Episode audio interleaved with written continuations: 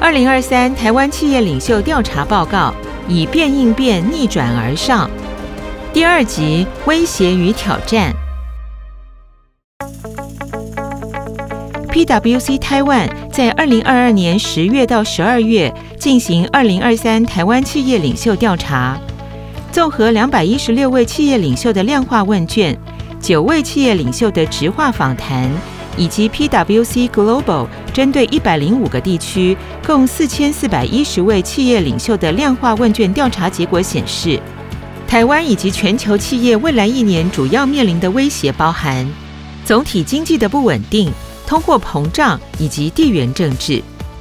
深入解释台湾调查结果，几乎各产业都这样认为，唯独健康产业认为健康威胁。通货膨胀、气候变迁是其三大挑战，这也和领袖们对未来一年经济前景看法有关。由于多数领袖认为全球经济成长仍呈衰退，因此总体经济的不稳定性、通货膨胀成为短期主要威胁。战争打乱能源价格，贸易冲突对供应链压力也不容忽视。因此，地缘政治的负面影响对企业来说也是榜上有名。台湾经济情势的发展与全球政经变化紧密联动着。二零一八年，美国总统川普启动三零一条款，美中贸易战如火如荼地进行。由于美国限制中国大陆产品进口，民众及企业缺少价格同样低廉的替代品，导致成本以及花费逐渐升高。三零一条款促使台湾企业供应链重组，网通产品、部分的自行车零组件、石化产品、工具机等首当其冲。相对于川普以贸易战试图削弱中国大陆，美国总统拜登签署二零二二年晶片与科学法案，用科技战的方式企图牵制中国大陆。地缘政治烟硝延烧到半导体业，面临跨国供应链布局挑战。经济衰退的成因不只是贸易战与科技战带来的影响。二零二二年二月二十四日清晨五点多，俄罗斯总统普丁宣布兵分三路进攻乌克兰，战争号角一响起，全球原油市场大乱。根据国际能源署统计，俄罗斯是全球第三大石油出口国。美欧各国对俄罗斯实施石油制裁，俄罗斯透过转运混合产品。持续输出石油，利用战争上涨的油价赚进大把钞票。于是，二零二二年十二月五日开始，G7、欧盟以及澳洲对俄罗斯石油设定每桶六十美元的价格上限。不过，俄罗斯也宣布停售石油给对其价格设限的国家，替能源市场增加了更多不确定性。新冠疫情爆发初期，经济下滑。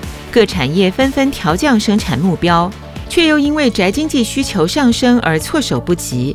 各地因为疫情封锁边境及城市，缺乏劳动人力、缺柜及塞港等现象，导致供应链大乱，供给短缺，通货膨胀持续上升。再加上极端气候造成粮食减产，各国物价从二零二一年逐渐走高。在贸易战、俄乌战争、气候变迁、疫情连锁反应下，使得通货膨胀加剧。美国通膨率终于在二零二二年六月达到百分之九点一，来到一九八一年以来的最高涨幅。美国联准会在二零二二年三月开始启动近四十年来的猛烈升息，预计在二零二三年继续尝试抑制通货膨胀。从全球企业领袖观点来看，总体经济的不稳定性、通货膨胀、地缘政治冲突，同样也是短期经营威胁。台湾企业领袖感受程度则是更加深刻。就地理位置来看，台湾位于西太平洋第一岛链，土地面积最小，人口却最稠密。就经济层面来说，台湾是高度开发的小型经济体。总体经济除了受国内影响，更受全球政经情势发展牵动。因此，台湾企业领袖认为，总体经济的不稳定性、地缘政治冲突是高度威胁的比例，较全球企业领袖多出二十五至二十六个百分点。分析未来的经济成长，无论是台湾或全球企业领袖，都认为全球经济成长将面临衰退。然而，去年此时却是对景气保持高度乐观，原因是政经情势突然的变化，连续非预期事件冲击，供应链面临瓶颈，全球通膨大幅攀升所导致，更加深企业领袖面对挑战的难度与深度。即使如此，企业仍对自身获利前景较为乐观，这势必需要未雨绸缪的准备与累积。才能将风险转变为无限可能。